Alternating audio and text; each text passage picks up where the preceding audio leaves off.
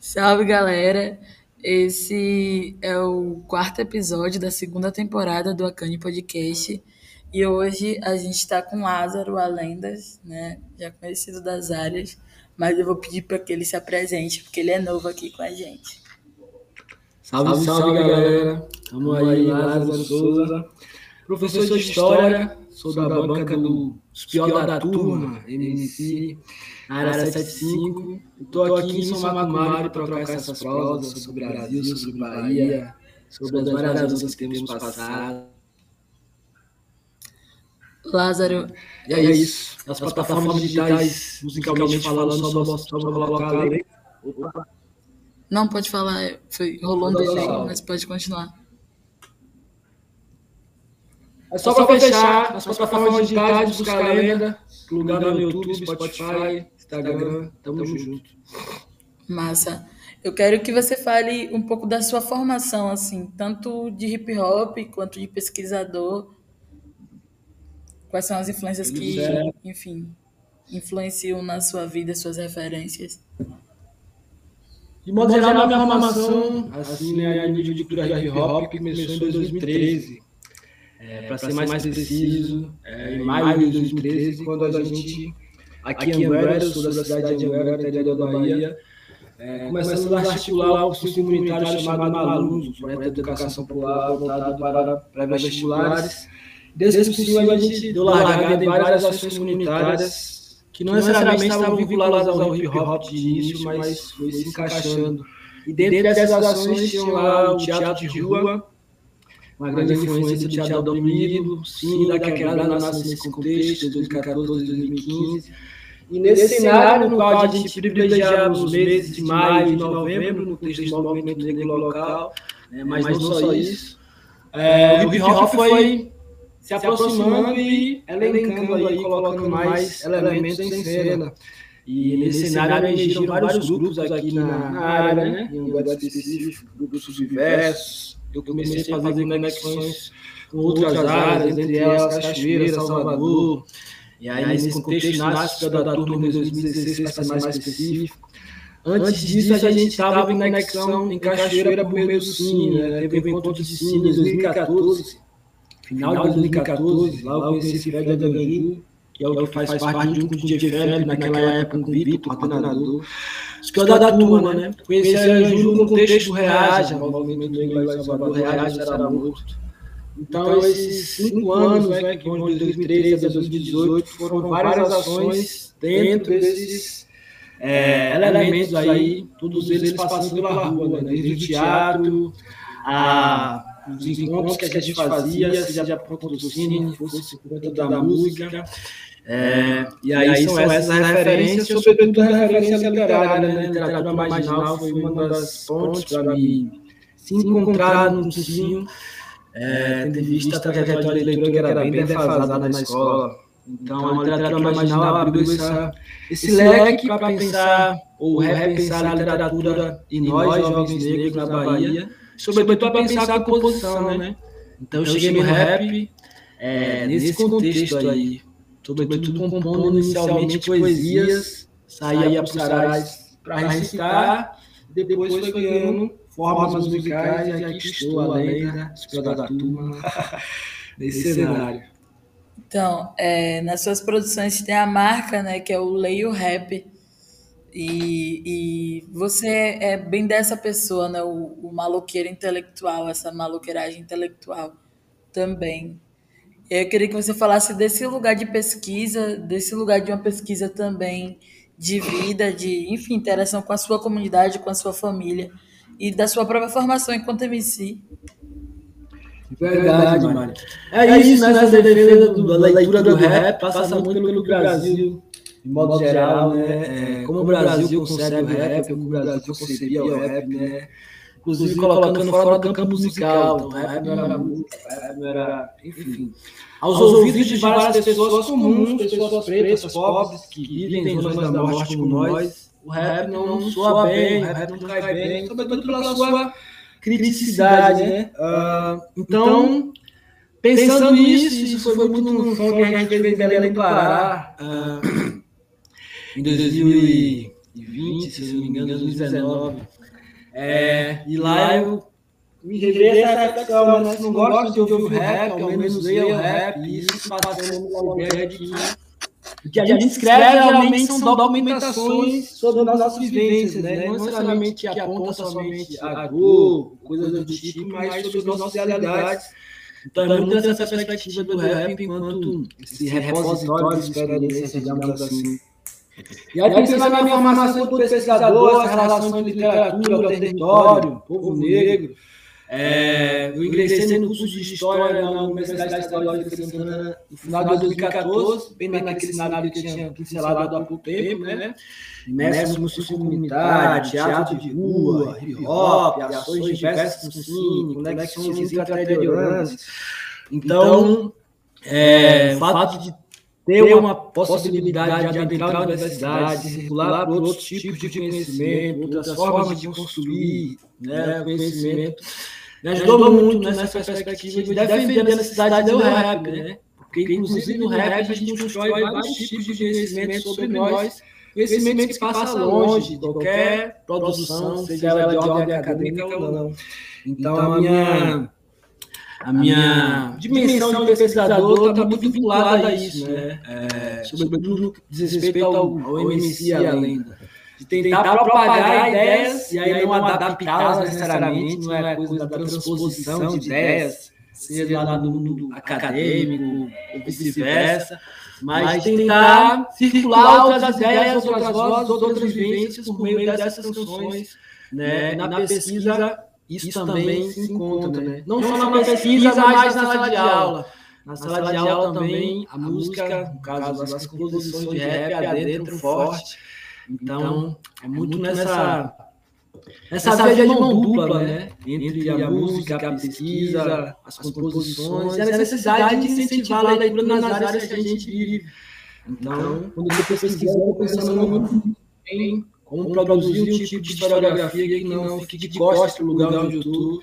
Uhum. Eu estou pensando nisso também, como produzir um tipo de música que não dialoga somente com jovens como eu. Né? Então, não fazer que minhas tias, minhas avós, minhas é, primas, primos, que não necessariamente estão no circuito do hip hop, escutem essas músicas, ainda que não necessariamente para gostar, mas pelo menos para saber que estão falando delas, o lugar delas. E é mais, ou menos por aí. A minha tentativa é tentar cruzar esses, esses caminhos, né? E enriquecer o máximo possível. Eu acho que é massa e é uma coisa que eu observei enquanto estava escrevendo. Né, eu escrevi sobre o EP Sobreviver, tá lá no site do Universidade 5. E aí, escrevendo Sobreviver, eu pensei muito disso, né? É um material mesmo historiográfico do negócio, né? É um registro no sentido de é, não narrativas capturadas e, e, e levadas para a letra, mas narrativas que dialogam com a vida, que dialogam com as pessoas e que, enfim, dos espaços mesmo que você está e, e as articulações que você faz parte, né? Sobreviver, para mim, teve uma impressão de, de uma proximidade que parecia que eu te conhecia, assim, sabe? Parecia que, enfim, a gente trocava e conhecia desde criança o negócio. Eu fiquei olhando assim e disse, porra, como foi aqui, velho? Mas é um, é um material que as suas produções elas oferecem múltiplas análises de uma forma que a gente pode construir algumas possibilidades para além do hip hop, né? Não que as nossas possibilidades do hip hop sejam poucas, muito pelo contrário mas abre uma visão e um leque de possibilidade de atuação em várias áreas diferentes e, sobretudo, dialogando com pessoas diferentes, né? Eu acho que durante muito tempo o rap e o hip hop ficou fechado no clubinho da juventude, né? Como se fosse algo estritamente de uma juventude que era uma, uma juventude transgressora, que era uma juventude também desse lugar da desobediência, enfim. É. Mas que não era. É, é, causava um certo conflito geracional, né? As pessoas não conseguiam dialogar com essas, essas mentes barulhentas, essas letras e esses mentes barulhentos. Eu lembro que é, a minha mãe é, é professora de história também, e aí, dentro da sala de aula, os alunos estavam discutindo sobre trap. Ah. E aí, os professores não conhecem nem o rap, quem dirá o trap, né? Começa daí. E aí criou essa, esse lance, tipo assim, como é que a gente vai produzir com essas crianças, com esses adolescentes, sobre uma coisa que a gente nem é formado sobre, né? Eles ficaram logo nesse lugar do o desconhecido no nível assim do a gente não vai chegar, a gente não vai falar, é um tipo de uhum. letra e um tipo de arte que degrada as pessoas, que degrada as mulheres, que degrada. Então, o lugar do desconhecido muitas vezes para uma geração anterior fez com que aumentasse esse processo de marginalização que a gente passa. E aí quando você uhum. falou, né, de que muitas vezes durante muito tempo no Brasil o rap não era considerado nem música quem dirá arte, quem dirá uma produção intelectual, quem dirá algo para ser lido e para ser produzido sobre. E as suas produções, ela vem, é, ela vem, ela toma a gente de uma forma que é muito mais profundo do que rap, é muito mais profundo do que música, é muito mais profundo do que, enfim, é, tudo que vem sendo produzido é um, é um material de multilinguagem, sabe? Sonhadores da Zona da uhum. Morte, para mim também teve muito isso, né? Eu achei muito interessante que você fez aquele lance de, de chavar o álbum faixa a faixa. Então, Sim. para além da produção, para além de toda a engenharia que você montou em, em torno do álbum, ainda teve esse momento né, da conversa sobre. Eu gosto muito disso, de dentro do processo criativo, pensar e comunicar para as pessoas como que se deu aquilo ali que está sendo apresentado, né? E Sonhadores da Zona da Morte traz um lance muito mais do que crítica, né? Eu acho que, que pensa a gente enquanto povo em, diferentes níveis, em diferentes contextos, de forma de que é, faz com que o rap transcenda o lugar da crítica. Uhum. Inclusive os beats, eles trazem muito. Larápio. É um bagulho muito louco. E o lance de. que você também empreendeu nesse lance do meter dança de rap, né? Era, é, uma, é uma outra visão também, que às vezes o rap tem o lance do corpo rígido, do é, bater não... cabeça, do, do pescoço responder o boom bap, do braço e no no lance do beat, mas que ainda é de um corpo muito rígido, e, e eu acho que sua formação de teatro, a sua formação de outras uhum. linguagens, também faz com que a gente pense o corpo preto em, em diferentes espaços e diferentes formas de manifestação, né? Diferentes formas de comunicar isso daí. Então, quando você traz o lance de meter dança de rap, meu parceiro, você fez um bagulho incrível. Eu lembro que eu tava no Fuzuei, eu tava pensando nisso, né? De porra, como é massa a gente conseguir colocar rap, mas a gente também conseguir colocar pagodão e a gente conseguir fazer um pagotrap, conseguir fazer várias coisas que, que é do falar, que é o da oralidade, mas também que é da manifestação de um corpo, que é um corpo aprisionado em diferentes níveis, né? A gente, a gente vem de um lugar onde deuses dançam, Verdade. Então, pensar a gente nesse nível da dança, da possibilidade do estar com o outro, do trocar com o corpo do outro, muitas vezes sem precisar trocar uma palavra. Eu acho que ler o uhum. rap, quando você traz o ler o rap, é muito mais profundo do que, o, do que a academia pode produzir de análise. Né? É muito mais profundo do que se pode escrever sobre. lembro de Fale extrapola a dimensão da letra, né? Uhum. Às vezes a gente fica muito da precisão da. Como se fosse só a leitura da letra escrita, mas é muito da ação também, no sentido de que. É, a gente já trocou até essas ideias em outros espaços uh, do rap como fazer. E aí, o fazer rap não só compor a letra, fazer rap não só para estar no palco, difundir as músicas nas plataformas, mas, Mas fazer rap no que respeito à organização, né? Ou à auto-organização, para ser mais preciso. E aí, quando a gente está, por exemplo, fazendo o cine da quebrada, organizando a galerinha que está ali para poder anunciar a data show, toda a aparelhagem, a gente está de alguma forma fazendo rap, né? A gente está em sala de aula disputando uma, uma perspectiva de história, né? Sobre o povo negro. E uma história que, de fato bata de, de frente com todas as lógicas do racismo hum, na, história do Brasil, a gente está fazendo rap, né? Então é muito nessa perspectiva de que quando a gente está se organizando, a gente está fazendo rap tomando como princípio a ideia dessa auto-organização, né? dessa necessidade. E aí quando você fala sobre corpo negro, a dança, meter dança de rap, uma parada muito louca, né? Como você bem disse, geralmente o corpo negro rap é muito rígido. É, mas se pensarmos na música negra como a gente tem buscado fazer na área 75, né, seja por meio da literatura, da poesia, uh, do, da próprio rap, do hip hop de modo geral, é, pensar de como o hip hop bebe várias, várias formações musicais né, na diáspora. Então, é, negreira, por exemplo, assim como sonhadores da Zona da Morte, assim como o sobreviver, emergem nesses cenários, assim, está muito bebendo de outras fontes sonoras, é, seja por meio do Arap, suas alterações na produção dos beats, seja na hora que eu vou debruçar em referências, né, para pensar as escritas, o dia a dia mesmo.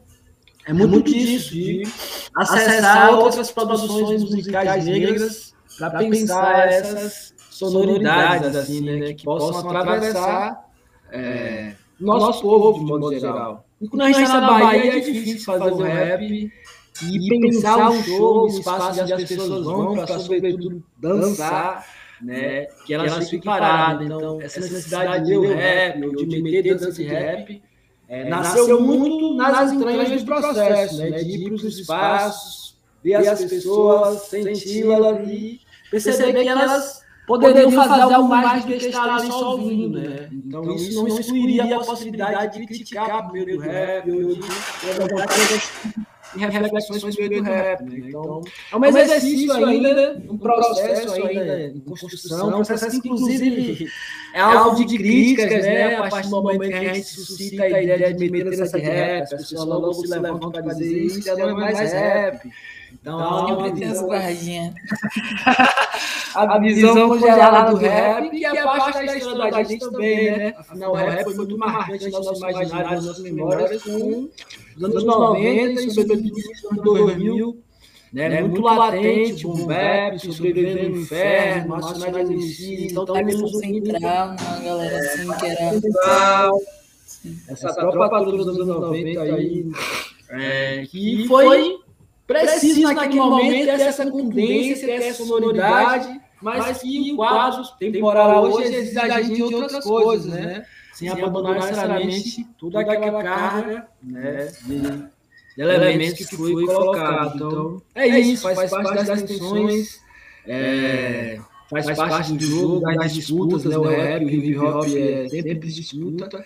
E a gente está nessa, né? Pensando na área 75, sobretudo nessa defesa da necessidade de leitura, né? Incentivar a leitura e o rap é um instrumento fundamental. Inclusive, em 2020, a gente tem a oportunidade, é, no contexto da Bueiro 75, de produzir um material que está inclusive disponível no, no YouTube, né? Sobre produção musical e literatura. De como essas possibilidades, elas né, é, são muito ricas. para a gente pensar oficinas, para a gente pensar discussão literária, para a gente quebrar o estigma do que jovem negro não gosta de ler, quebrar o estigma de que a literatura é algo ruim, é algo que vai roubar nosso tempo, enfim.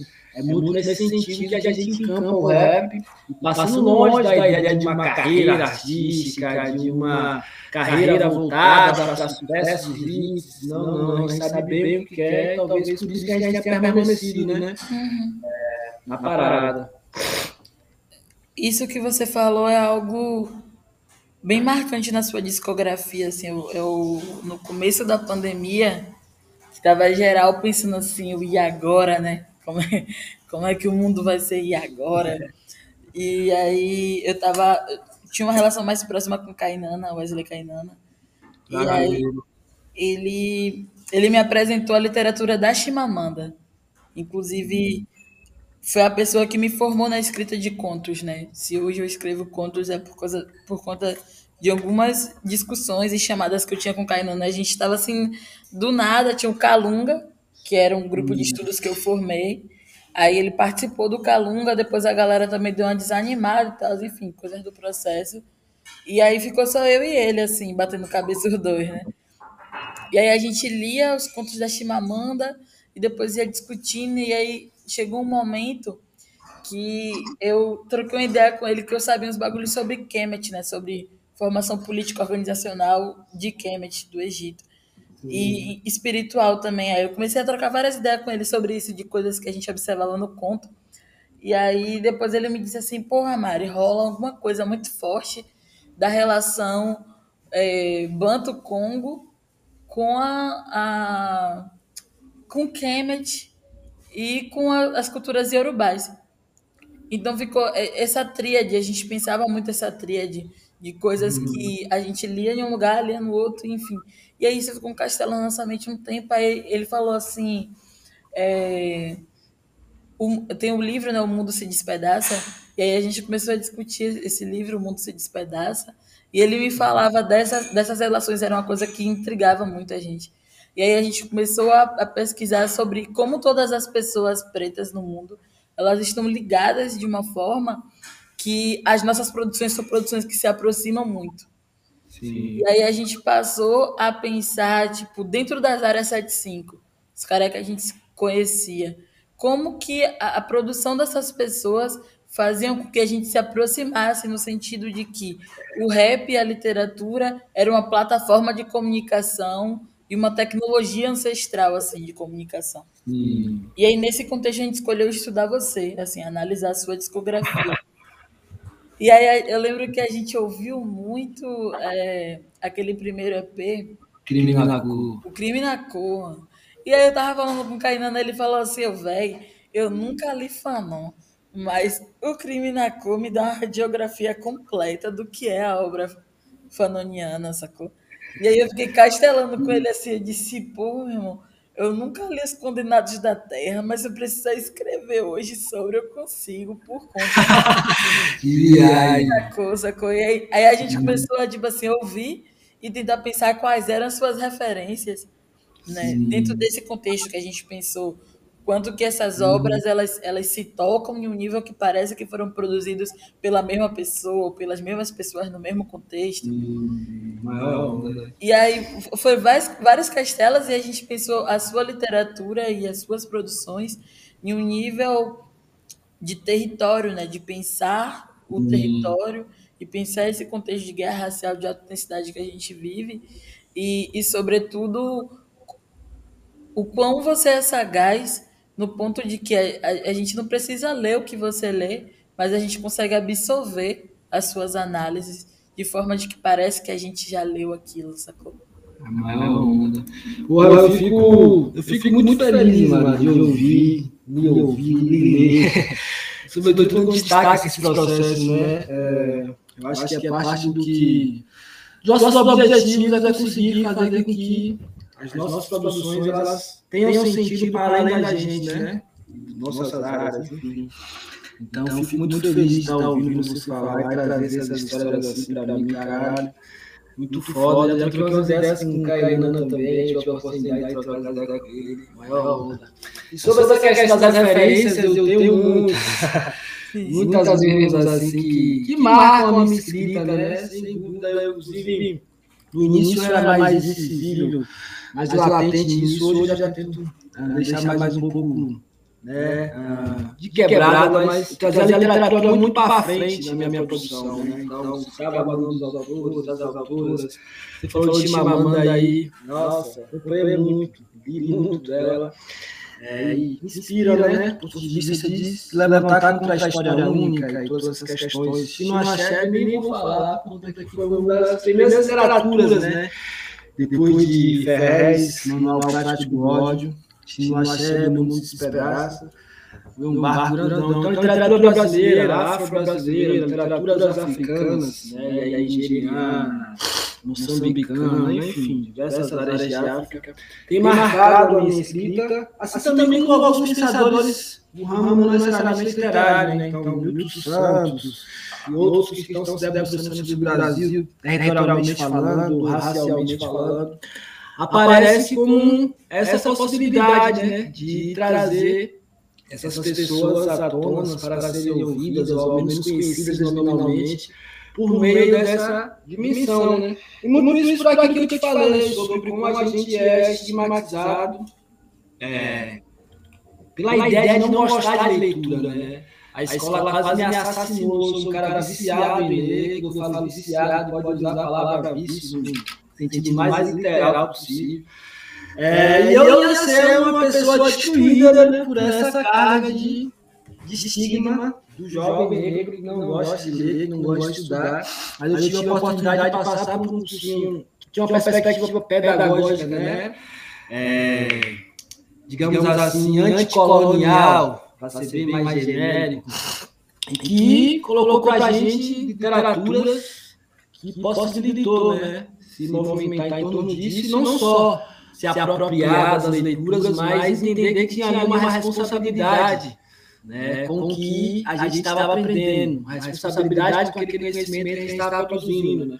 E isso eu trouxe para o rap no sentido do cuidado que eu escrevo. Cuidado não só de pensar, porra, vai ser massa, vai ser legal, vai casar com beat, vai sair uma sonoridade é, saudável, enfim, não só por isso, mas para entender que, tipo, essa, essa música daqui a algum tempo vai estar tá batendo, não vai estar tá batendo, ela só vai dialogar com esse momento. Então, é uma das questões que a gente passa muito quando está escrevendo rap, né? Tipo, daqui a dois anos essa música ainda vai fazer sentido.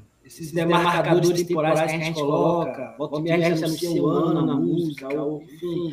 Então, então, esses cuidados todos, eles atravessam a gente quando a gente está cantando. E sobretudo o cenário que a gente está, né, Mari? Tá ligada?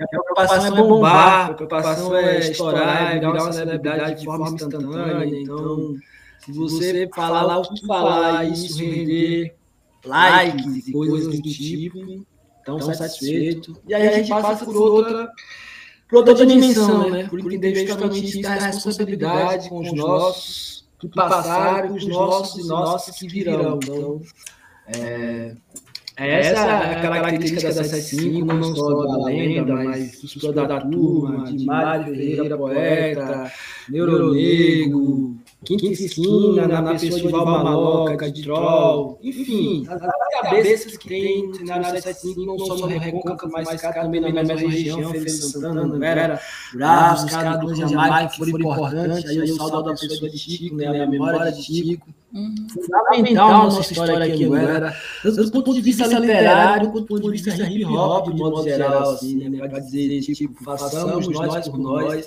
contemos nós mesmos as nossas próprias histórias e é, Anderson Soares, Chico, ele é, ele é fundamental para quem quiser falar do hip hop aqui, pelo menos em Anguera, tem que falar dele. E aí, isso, né? A gente carrega de forma geral, né, mano? Tipo assim, a morte dele me lembrou muito a morte do sabotagem, sacou? Sim. Teve um tempo que eu pesquisei sobre hip hop e a forma com que, com que vocês falam dele, a forma de manter o legado, sacou? Sim, é de, um, é de uma, uma relação afetiva e que, que, me lembra muito isso. Eu lembro que teve um tempo que eu pesquisava hip, eu pesquiso hip hop e masculinidade preta. E aí hum. teve um tempo que eu fui investigar isso, né? Como que fica o rap nacional pós a morte de sabotagem. E aí vários documentários, várias gravações que tem assim, quando a galera fala, fala nesse lugar da referência, do mesmo jeito que vocês falam de Tico. Né? E, e, e o massa, assim, para mim, no, no ponto de vista da análise, né? Porque eu não cheguei a conhecer ele. É, vocês, primeiro que são MCs que não foram formados por tutorial do YouTube. Né? É. São MCs formados pela rua. É os pivetes que sobreviveu ao ano lírico. o rap nacional tem dois grandes grupos, assim, ó. Os MCs que depois morreu no ano lírico, e os MCs que estiveram antes e que estão depois, sacou? Os caras que tem os pés no chão, né? Tem noção do que tá fazendo. Quando você fala de não fazer música descartável, me lembrou é. muito disso. Né? O ano lírico ele formou muitos hitmans. Yes. A galera com data de validade, assim. Uhum. E, enfim, várias críticas ao rap nacional, mas voltando para esse lance de ti, que eu acho que vocês estão construindo um, um lance foda, assim, que é, é, próprio do trabalho comunitário, é próprio da cultura hip hop.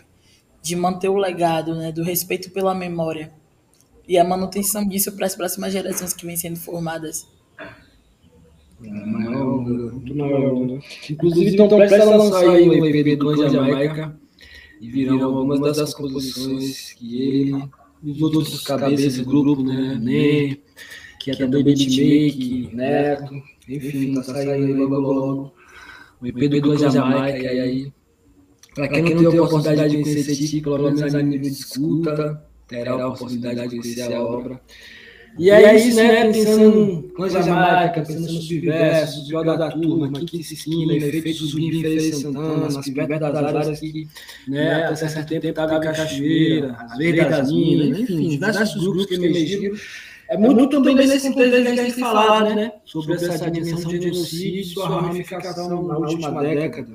A área 75 é muito nessa tônica, né? Você fala sobre essa pesquisa sua do o hip hop no Brasil, específico em áreas negras, é, sua percepção sobre, sobre o hip hop, sobre a música negra de modo geral, para mim é muito, muito rica, né? Eu fico muito é, feliz de ler quando sai algum artigo seu sobre rap, sobre as masculinidades negras, sobre o hip hop, por conta que sempre me traz dimensões até então que eu não estava atento, né? Isso é muito bom.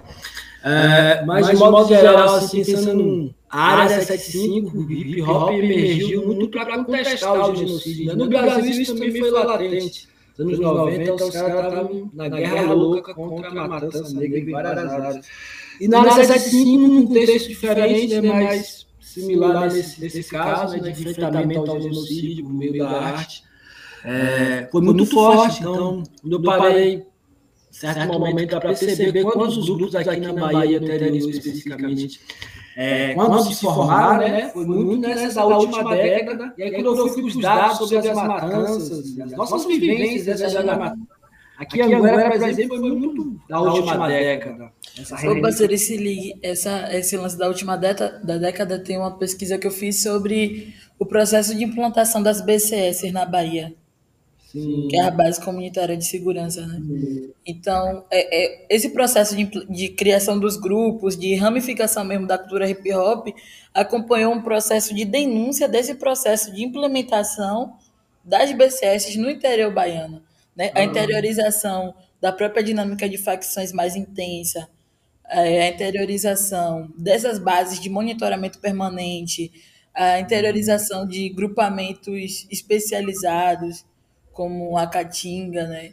Então, esse processo, a partir de 2010, que foi o processo de formação dos grupos, também foi um processo de luta de enfrentamento a essas políticas de genocídio que estavam sendo intensificadas e interiorizadas. De verdade. E aí, é, nesse contexto que a gente está produzindo, né? Produzindo tanto no sentido é, artístico quanto no sentido de enfrentamento. Então, eu lembro muito bem, por exemplo, que logo quando o Cine da Quebrada nasceu, entre aspas, em 2015, aqui em Anguera estava rolando uma política de distribuição, entre aspas, das casas populares. E aí estava nítido que era uma distribuição covarde, de vista que várias famílias que viviam de aluguel, por exemplo, aqui, não foram contempladas, né? E aí a gente levantou contra isso começamos a exibir sim lá na área das populares para tentar é, fazer uma, uma zona de companhia, companhia né? As mulheres, sobretudo mulheres negras, que ocuparam as casas. Elas ocuparam as casas, levantando contra os casos de distribuir para quem não precisava, né? inclusive o absurdo de pessoas que nem moravam aqui, receberam a casa e não ocuparam. Então, todas essas mulheres, né, mães de famílias, ocupam essas casas, a gente acompanha elas com cine, e, inclusive, né, adentrando em espaços institucionais, como a Câmara de Vereadores aqui, levantando questões, colocando o dedo em feridas locais, tudo isso por meio desse processo de articulação comunitária, né, que nos dava elementos para poder estar com as pessoas no dia a dia e no meio das, das labutas dela. Né? E, por outro lado, também a gente algumas tradições desse processo. Né? Os que já estavam a gente com essas mulheres, no contexto das casas populares, é, mas, mas também estávamos fazendo espaços artísticos na quadra, né, que é um dos espaços criminalizados aqui, é uma das, das quadras da cidade. é, originalmente ocupada por jovens negros todos os dias.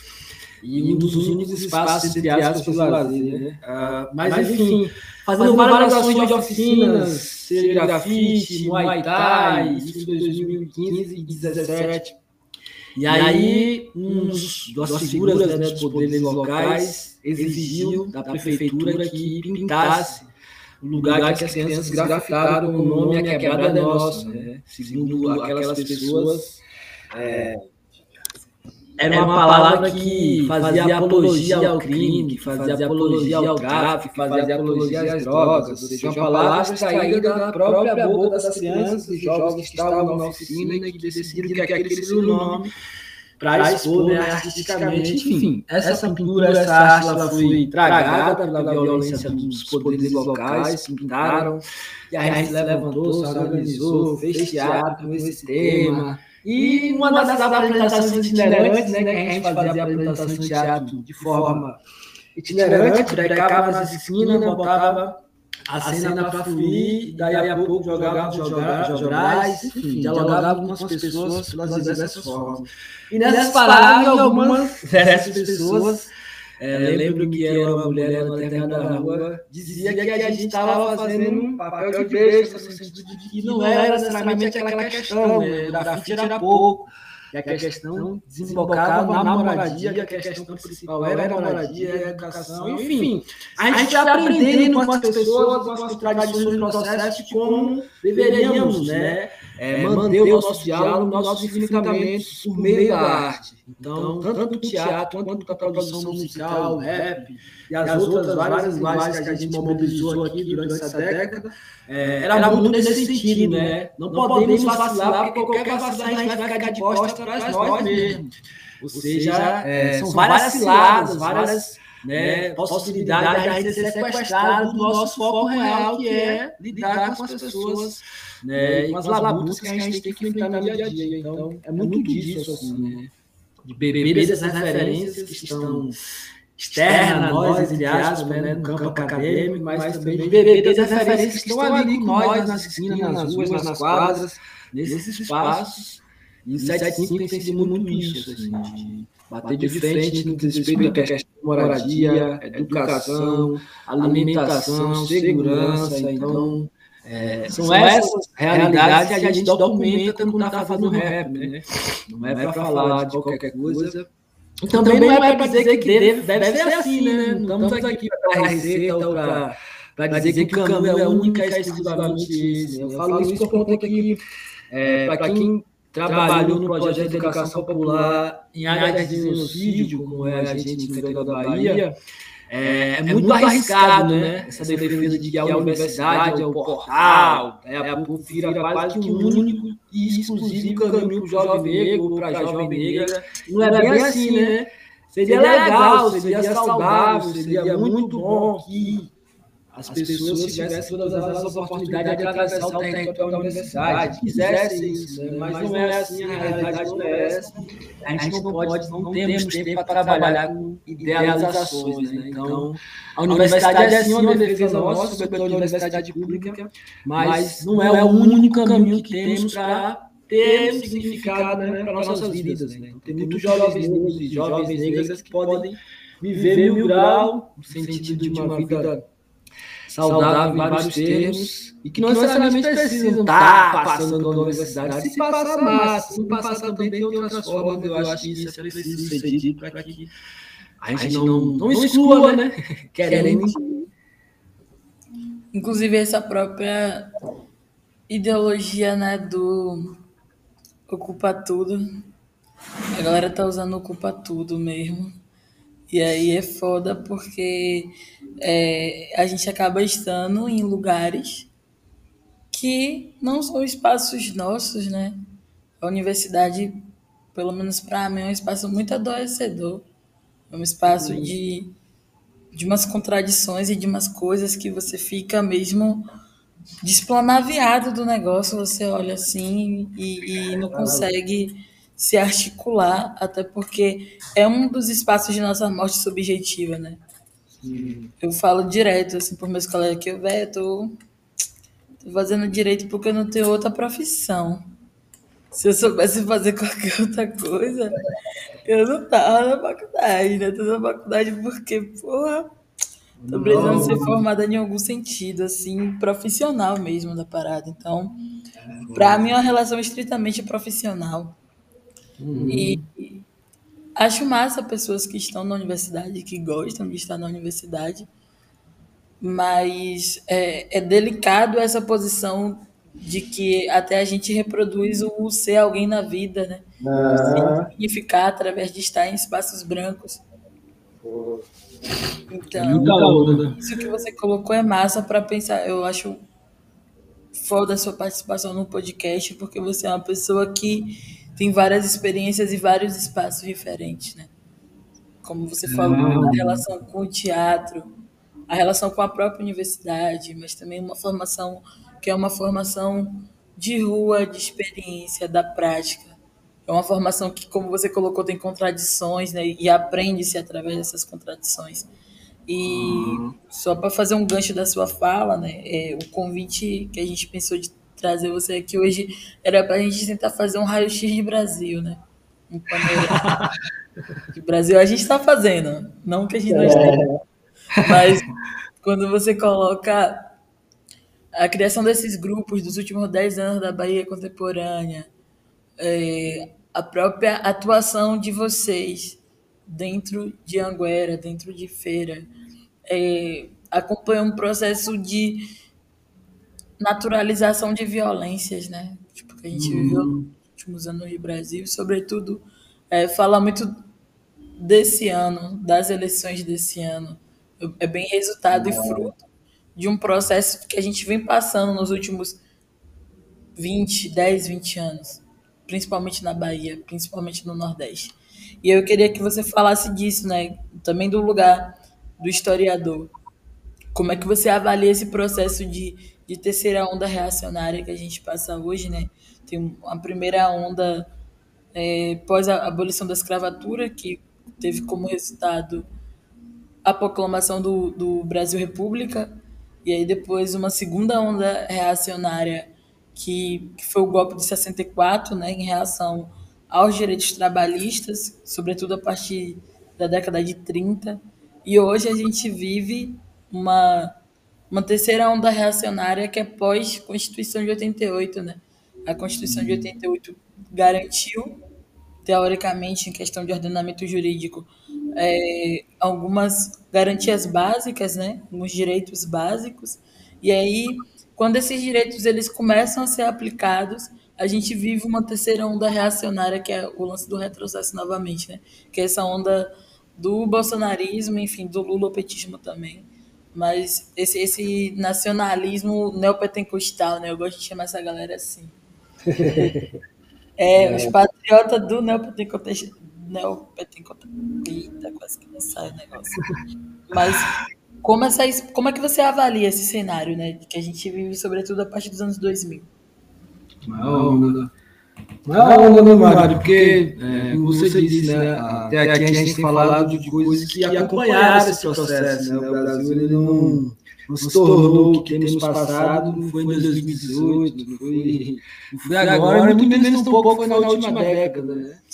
É, hoje a gente está com, podemos dizer que estamos no Brasil em carne viva, né? no sentido de que é o Brasil mais brasileiro que a gente poderia esperar.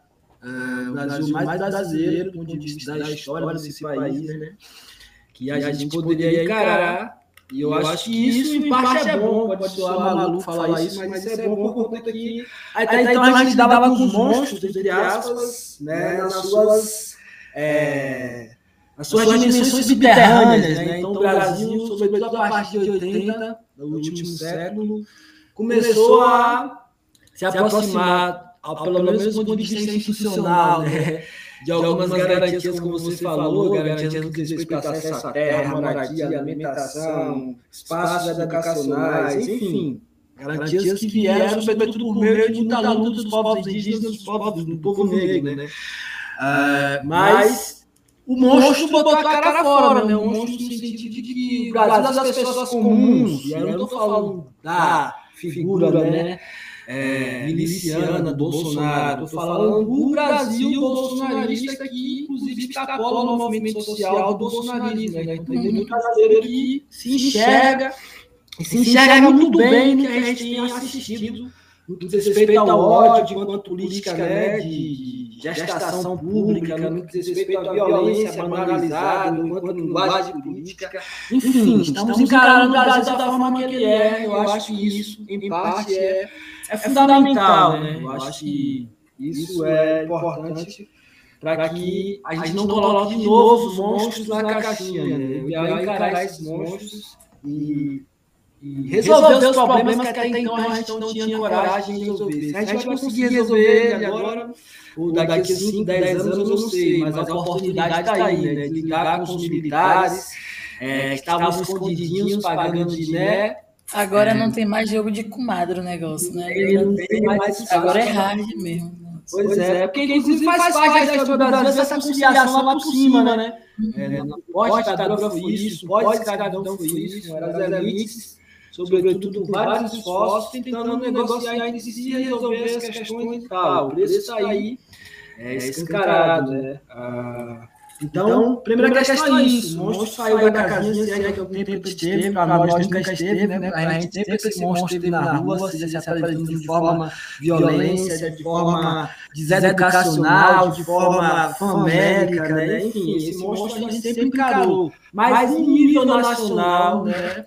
A nível de debate nacional, esse monstro está aí e é hora da gente encarar. E aí, quando a gente pensa né, nesse enfrentamento do genocídio na área 75 e tal, é, é muito também no balanço do identitarismo, né, velho? Que a gente conviveu é, maciçamente nessa última década, e isso também teve seu preço nesse combo aí, né?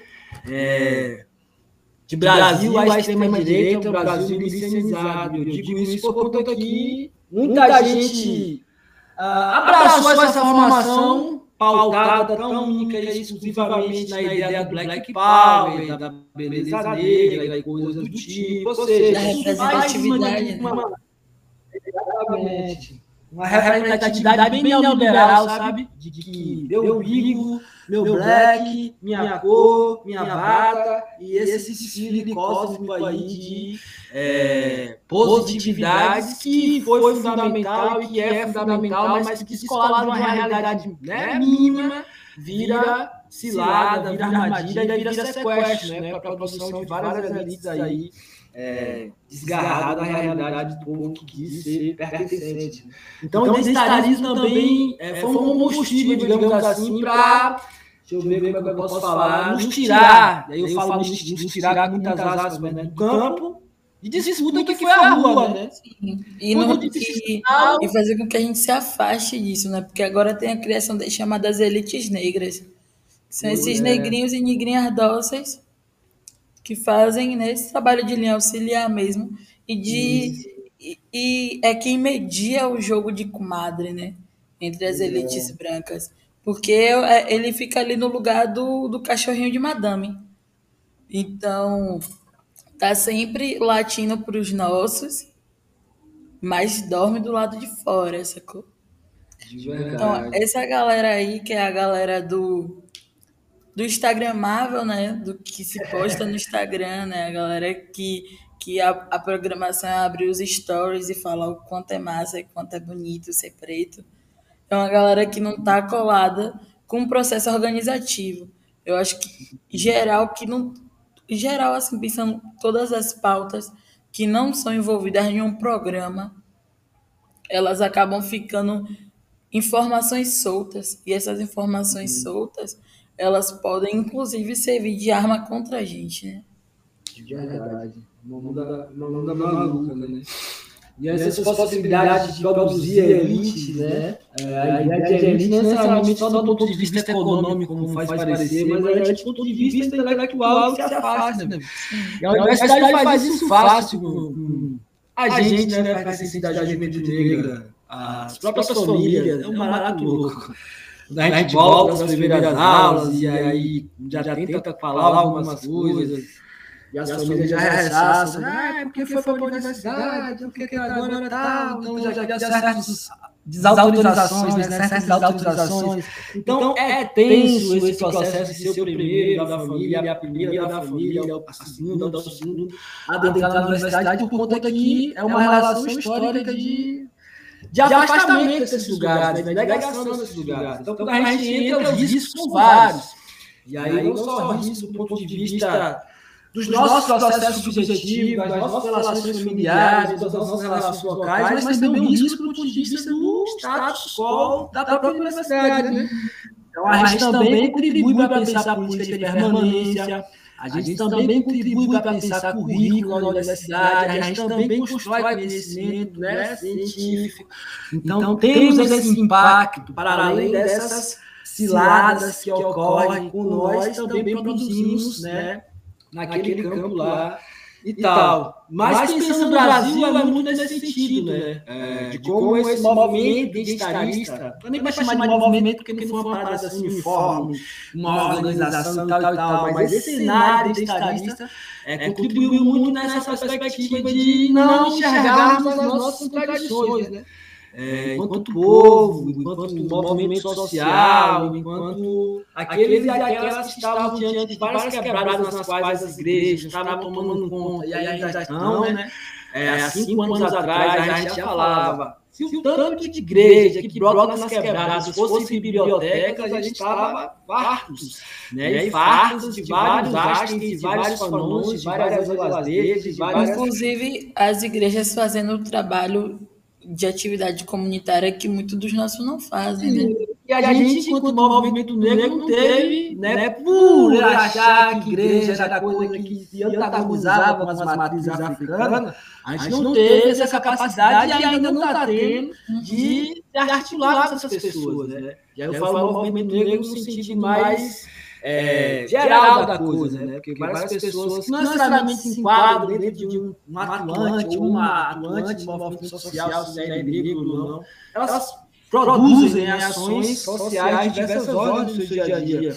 Né? E isso é muito importante ser dito porque é, certos conceitos, certas identidades, né? militante, é, feminista, sei lá, essas, essas chaves, essas categorias é, muitas vezes não consegue contemplar a gente, nem, nem, nem vão conseguir por conta que não nos reconhecemos dentro dessas categorias. Né? Mas, Mas, enfim, é, esse passo de dialogar com as igrejas, talvez dialogar no sentido de estar posto hoje, né?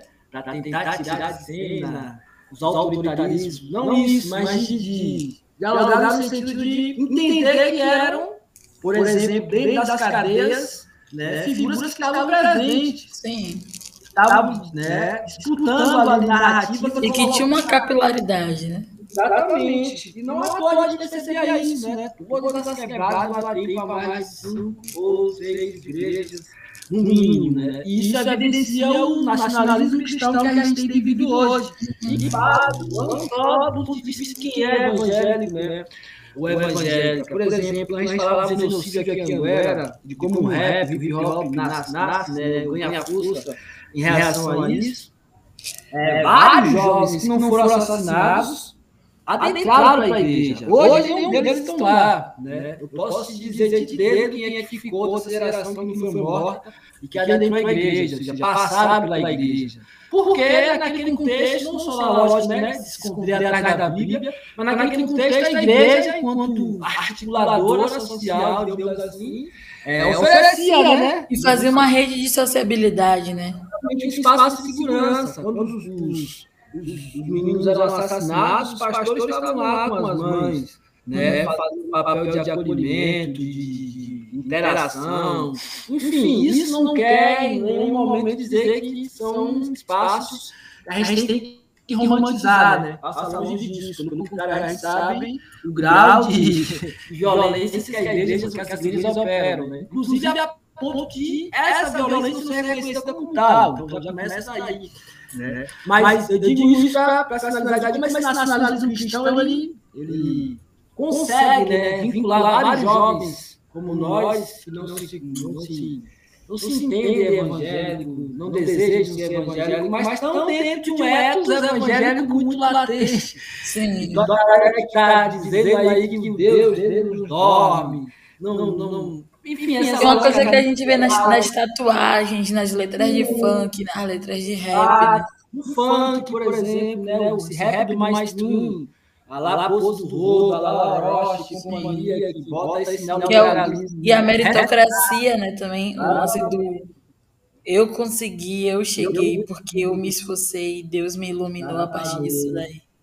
E aí a, a figura materna ganha certos sentidos, né? A coroa da quebrada, é em nome dela que eu movo né? as forças divinas. É o lugar cristão mesmo, né? Tipo, as mães e as novas Marias, as mães de Cristo, né? Então, então, eu acho que o movimento negro, né, de modo geral, é, não, não, não, não se dispôs a encarar isso, sabe? Se atentar, se atentou há décadas, mas não se dispôs a encarar isso. E é elaborar a partir disso aí. Elaborar instrumentos, né, linguagens, ações que dialogam com isso. Porque, por exemplo, é, eu tenho parentes que são evangélicos e que não se enquadram dentro de uma imagem de evangélicos evangélicas, né? Que rompem todo, toda essa ideia do que é ser um evangélico. Mas, Mas também tem parentes bem próximos, inclusive estão no circuito do rap e que... É, obviamente, não se enquadra nessa imagem evangélica, mas o conteúdo que é circulado pelas pessoas é prontamente características evangélicas. Sabe? Então, a gente está lidando com esse tipo de, desse tipo de situação, né? As, pessoas, que são evangélicas não estão se aparentando ser evangélicas, e as que não são também não aparentam ser, mas o conteúdo que elas carregam, a maneira como elas concebem o dia a dia, as articulações sobre emprego, desemprego, passa por essa linguagem evangélica.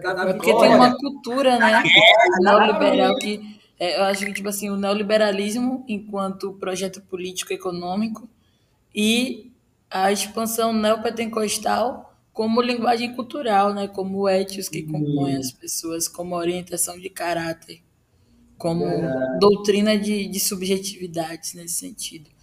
Então, eu acho que, por exemplo, quando a gente pensa é, essas elites negras né, que você falou, é, é uma galera extremamente neoliberal. O Black uhum. Money, por exemplo. O Black Money é uma estratégia neoliberal. É um lance meritocrata sobretudo pensando o nível de desemprego que a gente tem hoje no Brasil e essa aclamação pelo trabalho informal, né? Tipo assim, Sim. assim, ah, eu sou microempreendedor. Mentira, você está é precisando fazer o corre porque você não tem emprego, parceiro. Fechou lá.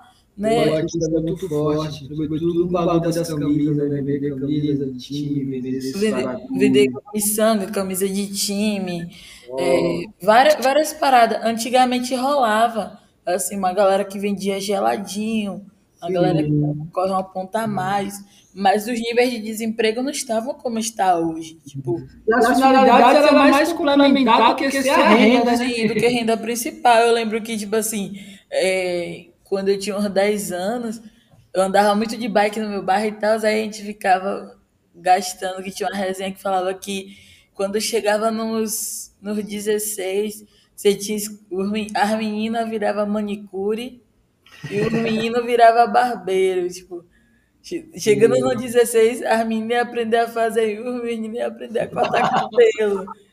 Que era a possibilidade que a gente tinha, assim, sacou?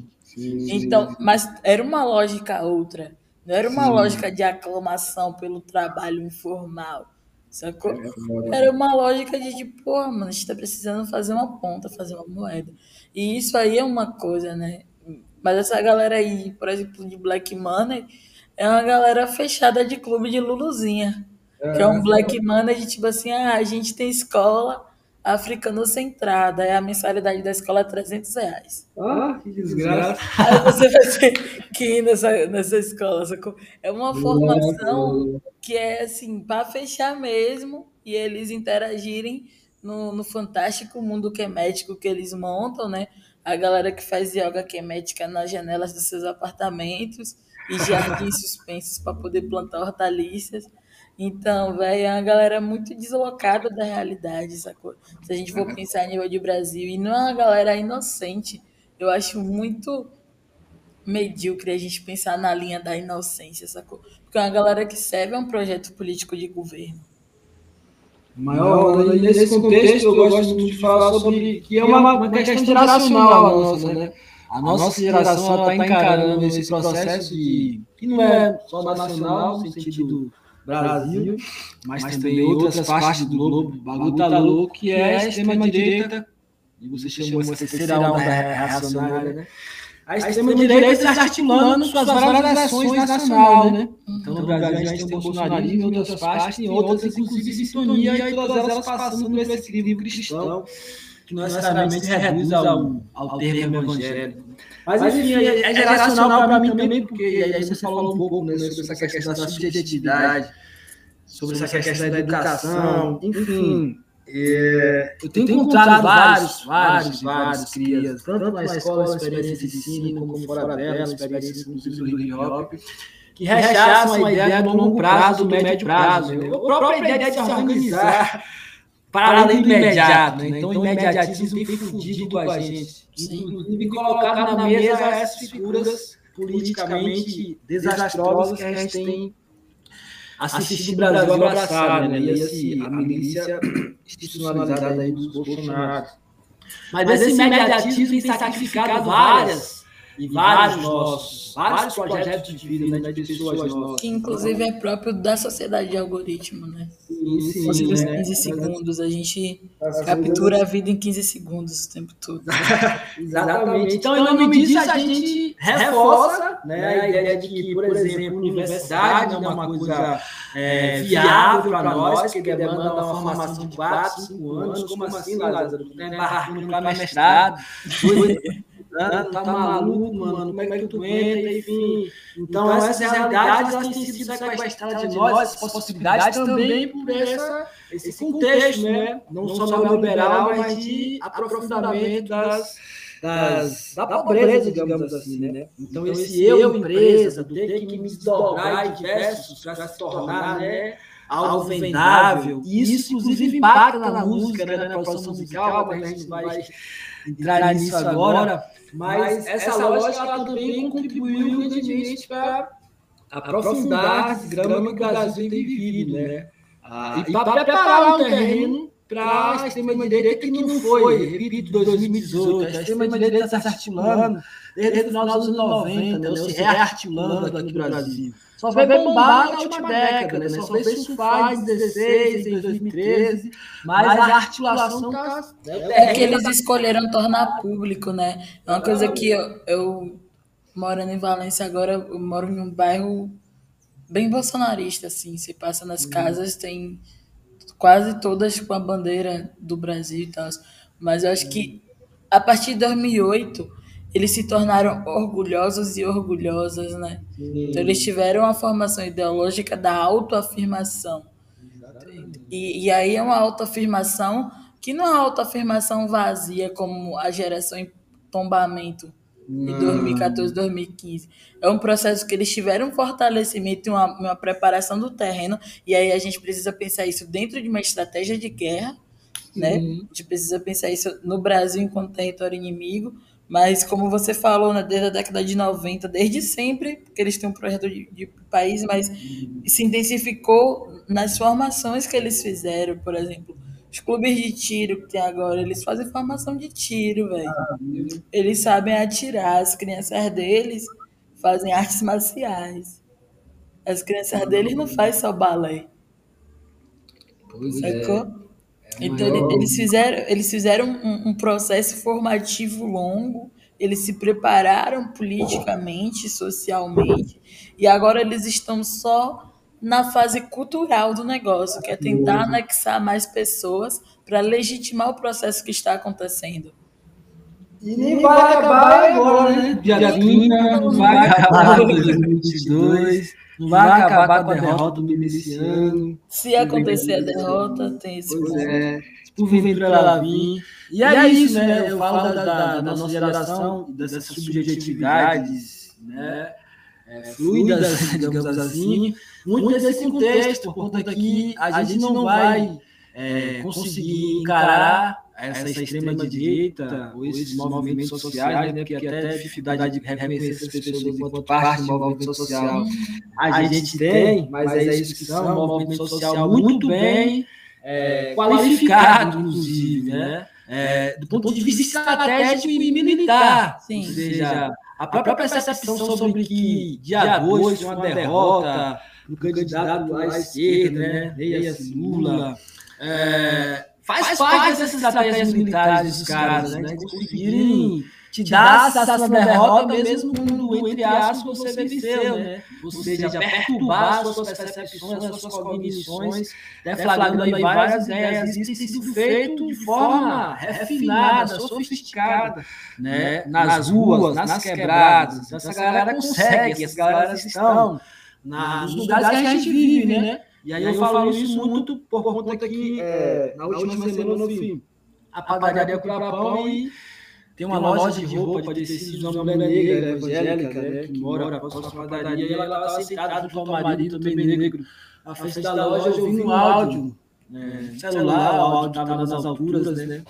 É, e tava, dava para escutar que estava passando próximo dela. E o áudio que ela escutava justamente de alguém que criou no celular, via zap, falando sobre é, a pessoa que falava mal dizia que tinha convivido com um drogado, portanto, como é que poderia eleger alguém que defendesse né, a liberação das drogas. Então, o fato dela ter convivido com um drogado, ela sabia da qual era essa realidade. Ou seja, era uma nítida fake news circulando de forma incisiva e de forma muito graciosa por essa engenharia do caos, né? e que é muito bem...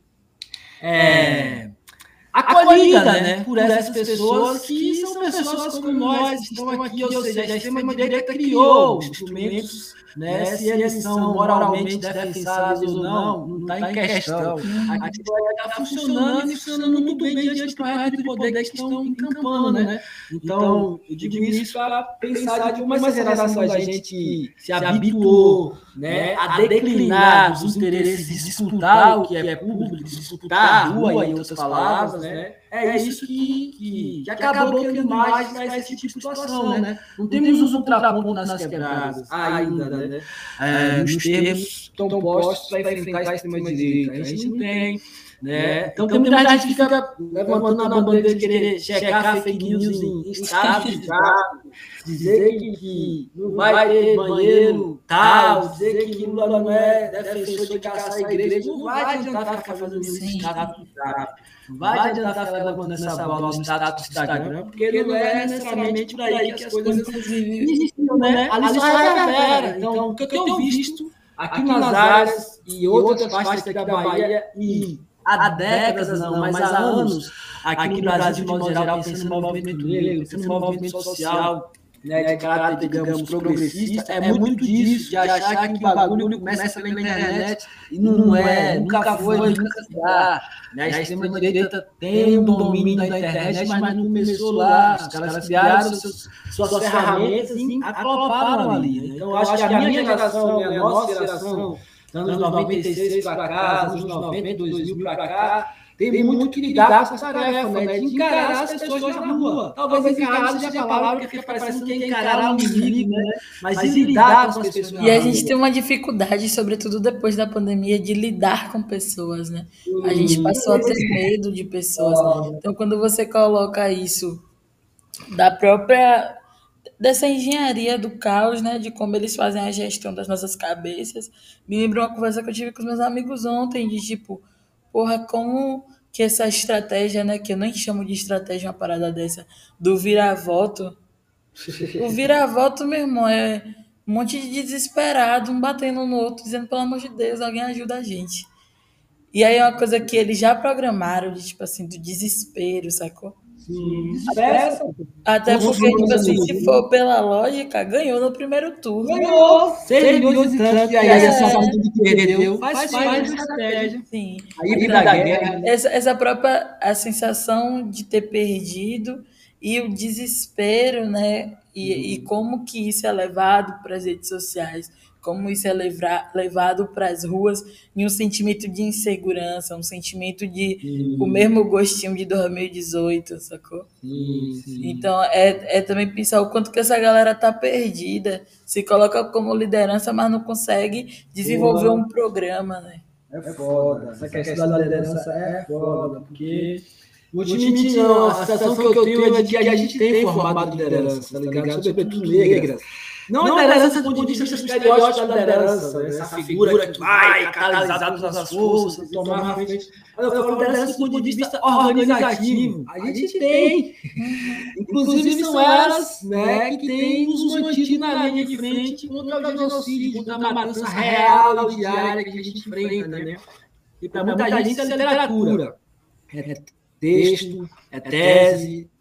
Para muita gente, genocídio é conceito. Para nós é uma desgraça, inclusive traz doenças que a gente nem consegue diagnosticar. Sim. É, então, é maior onda. Para muitos Mas, é um projeto de pesquisa, nossa, né? É tema de TCC. É. Segurança Pública na Bahia é tema de TCC. Para a gente é adoecedor, a ponto de perdermos pessoas especiais a gente não conseguir mais lidar uma emoção, sabe? Não saber mais reagir, tem choro, tem. Petrificou tudo. Isso é, isso é doença, é doença, é doença. Mas você não sabe que nome dá, mas lá na frente vão. A gente só sabe, mas a gente tem plena noção de que não faz bem, né? É, um lance de é uma morte lenta e silenciosa. Morte social, alguns chamado, né? Mas é, é muito disso, Maria, assim, é, pensando no Brasil, e pensando, pensando na, próxima, próxima década, né, né, já, que eu acho que é uma coisa que nós temos feito muito, é pensar a médio e longo prazo, seja por meio do hip hop, dos enfrentamentos, outras articulações, né, já que a gente não só reage, a gente também propõe, constrói. Então, uma outra coisa que a gente tem aprendido, né, não dá para ficar reagindo aos ataques. A gente também tem que atacar, né? E a gente ataca criando laços, fortalecendo laços, expandindo laços, Aqui, mais, mais uma, vez, a gente está tá atacando, né? né? Talvez para quem está de fora do front ache que é só um papo de internet para divulgar no Spotify, mas está fora do front vai continuar fora do front. Vai continuar fora do front. É, mas é isso, eu acho que encarar esse Brasil que, que desencapou, né? E que vem desencapando há séculos a nível nacional, é, que para nós nunca teve escondido, vai ser muito dessa, dessa dimensão, né? De que essas lideranças, essas formações comunitárias, elas consigam a longo prazo, só a longo prazo permitir mesmo, é, gerar caminhos, né, que é disso que a gente precisa, caminhos organizativos que nos coloquem né, com mais força na rua, porque é na rua que a gente pode virar é, esse projeto de poder, né, que eu creio que uma não por si só vai modificar sobretudo com as alianças sendo orquestradas aí em nome de tal. E por outro lado, você coloca, por exemplo, né? E isso é fundamental a gente perder de vista. É, essas pessoas estão armadas, é a milícia se institucionalizando, né? Então, então não tem como esquecer o assassinato do mestre Moa, que foi nesse contexto, e de vários outros Moas que foram assassinados e não foi reverberado na mídia. Né? E a própria Marielle também, que foi utilizada como plataforma política pelo pessoal e pelos simpatizantes. Exatamente. Ela virou camisa, né? virou semente, realmente virou semente. É. Virou grito de ordem, Marielle vive, que ordem Marielle vive, Virou instituto, ONG para desviar dinheiro. Nada, a Marielle foi assassinada, tá, tá morta. Ah, não, mas simbolicamente vamos afirmar essa memória, ok, massa, mas só isso não basta. Já passar a década gritando Marielle vive, perguntando quem matou Marielle, a gente sabe quem matou Marielle. Inclusive, ela própria, eu acho que se ela estivesse viva, seria muito vergonhoso assistir essa parte. É horrível, é horrível. Então, não dá pra gente ficar gritando os nossos né, mortos estão vivos, se a gente deixar continuar matando outros e outras Sabe? A gente vai gritar que estão vivos até quando? Não sobrar mais ninguém. Então é, e também tem uma galerinha querendo morrer para virar semente, né, velho? Tem a galera que gosta de ser o Ah, Quem pois quiser é, que me puxa de canhão, bem, pra mim tá de boa. Arranjado, quero viver, bem. Como você já falava, né? Malandragem de verdade é viver. Enfrentar a milícia não dá pra romantizar, mas também não dá pra deixar o medo tocar o terror, né? Saber os instrumentos que a milícia está usando. E, e é organizar o ódio também, né? Exatamente, né? Não é, não é qualquer fanáticozinho armado. É uma milícia que está se estruturando financiada. A gente tem acompanhado os caras que assassinaram nesse contexto político, como eles estão, entre aspas, né, tranquilos no que respeito à justiça.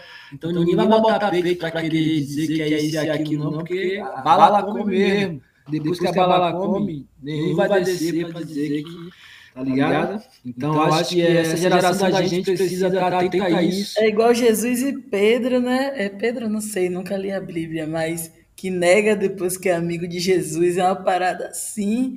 Se rolar até qualquer bagulho, a galera vai negar que conhece, né, velho? Abandona mesmo. Abandona. No Brasil, carne viva é isso, né? A lealdade é pouca e a covardia é muita. Então, a gente tem que saber de fato quem é leal com a gente na hora da guerra, né? É, e essa, guerra tem sido cotidiana, essa guerra tem adentrado das escolas, essa guerra tem adentrado das igrejas, essa guerra tem sido no Brasil, né? É, e a, gente tem que encarar isso do ponto de vista real.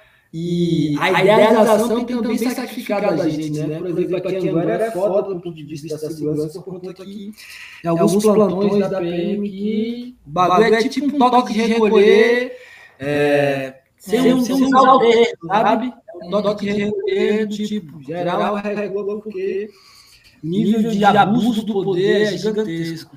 É, de racismo, né? abuso do poder é eufemismo, é racismo bem estruturado.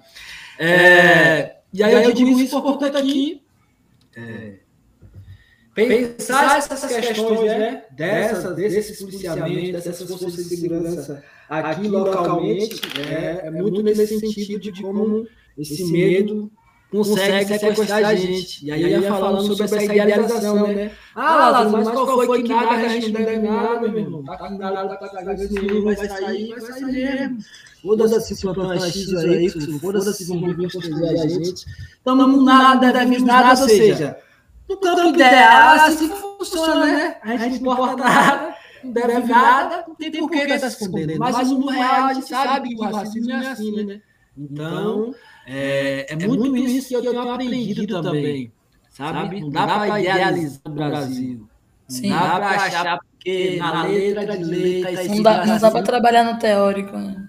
Não, não dá. Então, se a gente sabe que tem milícia disfarçada de militar e que está operando né, X plantões na cidade, não temos condições de bater de frente ainda. Se a gente decidir organizar para bater de frente, é o que eu tô falando, pegar a arma bater de frente com qualquer que quer que seja. Eu falo, organizar para na rua e cobrar, articular né, ações que é, confrontem isso. Se a gente não tomar medidas desse tipo, né, tomar decisões desse tipo, de organizar ou de enfrentar, não vai adiantar a gente querer ir né, servir de, de corpo para ser constrangido, violentado, porque os caras vão vir para cima. Independente do que a gente esteja ou não esteja, independente do que a gente seja ou não seja, né? antes de qualquer coisa, já vão vir para cima. Se lá é professor, se alguém faz rap, poesia, se for, não dá nem para perceber. Então, é foda, por conta que tem muita gente idealizando, sabe? Abraçando as letras de lei, é, abraçando o Brasil ideal e esquecendo de que a gente sabe que não é assim. Agora, óbvio, também não vamos naturalizar, né? E é isso que eu falo. A gente para e se organiza ou vai continuar né, refém dessas ondas, dessas neuroses que esse tipo de situação acaba possuindo, né? Hamilton Borges fala que é, é memória, senão a desgraça se repete, né? Eu é. lembro que é memória e vergonha na cara, porque memória é boa você lembrar, lembrar e, e, e não elaborar nada a partir daí é fácil, é igual esse bagulho do lulopetismo, né? De, tomar na cara é um bagulho sadomasoquista, é né? Bom. Que o Lula é, é um fetiche da galera que eu não entendo, tipo, Lula foi 700% a mais de população carcerária, a galera engole isso, segura a onda, digita 13 e confirma, sacou? O vice do cara é o Alckmin. E a galera passa pano pra isso com uma naturalidade que eu fico olhando assim, eu disse, gente, não é possível ser tão sonso, não, pô. Sem É condições. foda. Agora, tem várias nessas, nessas, nessas questões aí, por conta que a nível institucional, né? E aí, quando eu falo a nível institucional, é reconhecendo o Brasil nos termos mais clássicos, mais formais, digamos assim, O né? Brasil brasileiro. É, quando rola essa aliança lá, Lula e Alckmin, para mim é uma surpresa, né? Ponto de vista do que foi toda essa governabilidade do PT, os conchavos que fizeram, as alianças que fizeram. Uma surpresa, inclusive, para mim foi tática, né? Uma surpresa zero. Para mim soou mais como uma tática da esquerda, se achando né, sagaz e articulada para combater a milícia. né? Então, esse tipo de, de arquitetura aí eu não, me surpreendo, não, eu vou ser sincero. Né? Inclusive, tem muita gente levantando bola conspiracionista que algo que estaria de olho daqui a pouco se Lula ganhasse, enfim, essas coisas aí de, de maior onda. Mas, é, do ponto de vista formal dessas questões, né, sobre PT, desencarceramento, e tudo que a gente já viveu e vive, né, na realidade de um governo que a esquerda não tem nada a não ser essa dimensão formal. Mas é, é muita onda esse apego ao passado, né? Que não é um passado distante, é um passado recente. Eu falo isso baseado no que eu tenho escutado de pessoas comuns, né? Avós, tias, que conviveram fomes diversas, que determinado contexto carregaram essa figura, né? É, essa mudança de realidade. É, mas, muito desse apego ao passado tem, tem facilitado o trabalho dos caras, né? De avançar no terreno, nas quebradas, os caras da extrema-direita, digamos assim, né? Por conta que é, enxergar isso, inclusive, daria, daria gás para encampar várias outras questões, né? Sobre encarceramento, sobre analfabet- analfabetismo, sobre desemprego, enfim. É muita lombra que está em jogo e só ficar ressuscitando, requentando o passado por si só não vai garantir nada, porque a questão é, é o que a gente vai enfrentar, sabe? Seja com quem ganhar, a gente vai enfrentar um Brasil que está em carne viva. E o passado não vai ajudar muito se não for feita uma leitura é, da realidade da qual foi esse passado, sabe? Então, ficar se apegando só às partes positivas do que foi certo do governo não vai contribuir em nada para encarar os monstros que ele vai ter que encarar agora, caso vença, né? Então, para mim, parte muito disso, assim, de, de quem está apertando 13, eu fui uma pessoa que apertou 13, né? Nesse contexto é, dos últimos anos, né? É, tem que encarar esses monstros nesses termos aí, de que apego ao passado agora não serve nada. O bagulho tá louco e não vai ser uma loucura fácil de sair de cena se a gente não levar a parada a sério. Inclusive, sem, sem, se tirar os contornos de classe, o bagulho fica fudido, grandão ainda, porque não permite a gente enxergar as contradições dessa galera que agora se diz nós, né, velho? Não dá pra perder de cena essa, essa dimensão da classe, que é fundamental, ao meu ver, para a gente não, não cair em ciladas que estão bem armadas agora. Né? Bem armadas mesmo. Eu digo isso com muita tranquilidade, por conta que já fui uma pessoa que dentro de Anguera, na Bahia, né? Nas últimas eleições tem encampado de forma firme o voto nulo, de forma organizada o voto nulo, inclusive fazendo né, passagens em casas, listas e mais listas, né? É, baixo assinado, enfim, para poder apontar os limites da urna, né? Mas também entendendo os contextos no qual a gente tem que encampar essas lutas. E as responsabilidades também, né? A gente tem responsabilidade nessa parada. Então não é só uma questão que eu acredito, Lázaro, né? Pessoa indivíduo acredita, mas também de conectar essas minhas crenças, visões de mundo e princípios ao povo no qual pertence, né? Então, entendendo esse povo não necessariamente como um, é um grupo homogêneo, né? Como de fato nunca foi nunca será. Então, acho que é muito disso que a gente tem que fazer essas conexões, né?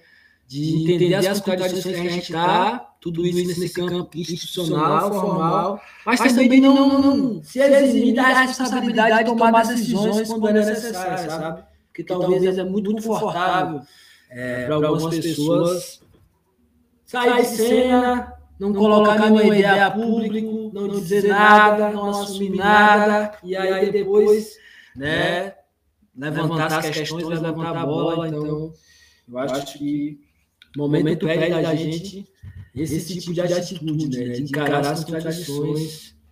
E é isso que a gente tem feito há um tempo, né? Seja na rua, seja nos espaços rap, nos espaços da literatura, nos sarais, é, nas universidades, nas, nas cadeias, para quem está tendo trampo por lá, na, na, nos funerais, né, que tem esses espaços bem comuns, de modo geral, na zona da morte.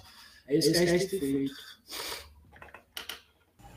Então, Lázaro, é, o Akane Podcast, ele tem a incrível capacidade de fazer a gente falar pra caralho e perder a noção de tempo, né? É, a gente tá aqui já passando do limite de gravação do, Caralho, da plataforma. Tem que fazer, parte 1, parte 2. Parte 1, parte 2 é a série de. Chavando o Brasil.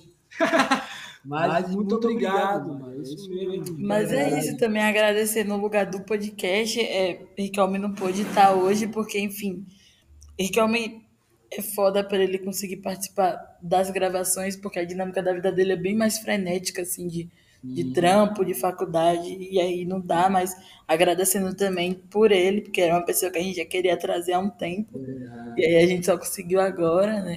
Mas é isso, vai dizer que foi uma trocação de ideia muito massa, eram umas coisas que você também já vinha postando no Instagram, e eu ia acompanhando, assim, umas reflexões bem bem pertinentes. E eu queria que fosse uma conversa, né? Eu queria que fosse ah, nesse formato de conversa gravada e aí a gente conseguiu atingir isso de uma forma massa, assim, falando de temas densos, mas de forma leve, de forma que a gente costuma fazer. Para mim, para mim é uma oportunidade ímpar, minha primeira, primeira assim, né? Trocando esses papos participação no podcast. Eu tive a oportunidade de participar, mas foi no contexto de divulgar o CD, uhum. é, lá da igreja, enfim, foi outra natureza. Então, eu agradeço muito a você, abraço Raquel. É, espero em outro momento poder conhecer, trocar as ideias, mas próprio projeto do podcast. É... Mas aí você volta, você volta para trocar essa ideia. Quando Mas tem outras, outras trocações que a gente pode fazer, e é isso. Desejo de dar logo ao podcast, ao projeto, desejo de dar logo a tudo e a tudo que em campo. Eu acho fundamental uma pessoa como você.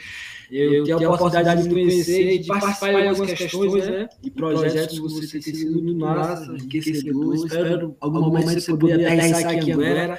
E é isso. E dá logo para nós esse lance de Ipanguera tá mais perto do que longe, porque inclusive esse podcast, esse episódio, a primeira conversa era pra gente gravar presencial, né, velho? Nós estaremos aí, ó. O convite está feito, a gente pode gravar no home studio aqui. Sim. Inclusive, a nossa primeira experiência de estúdio, porque a gente grava com um fonezinho P2 no computador velho i3, mas é, assim, massa, massa poder trocar com você também. E dizer que o bacana é isso aí. Quando quiser voltar, é só dar o salve e botar o tema que a gente bota para gravar e, e faz acontecer. Valeu, valeu. Geral aí que tá na contenção, tá na audição, visão sempre. E é sempre isso, né? Vamos que vamos, porque a resposta é nossa. E vai estar tá tudo muito maluco e mais insano, né? Cada dia que passa a loucura se intensifica, assim. Verdade.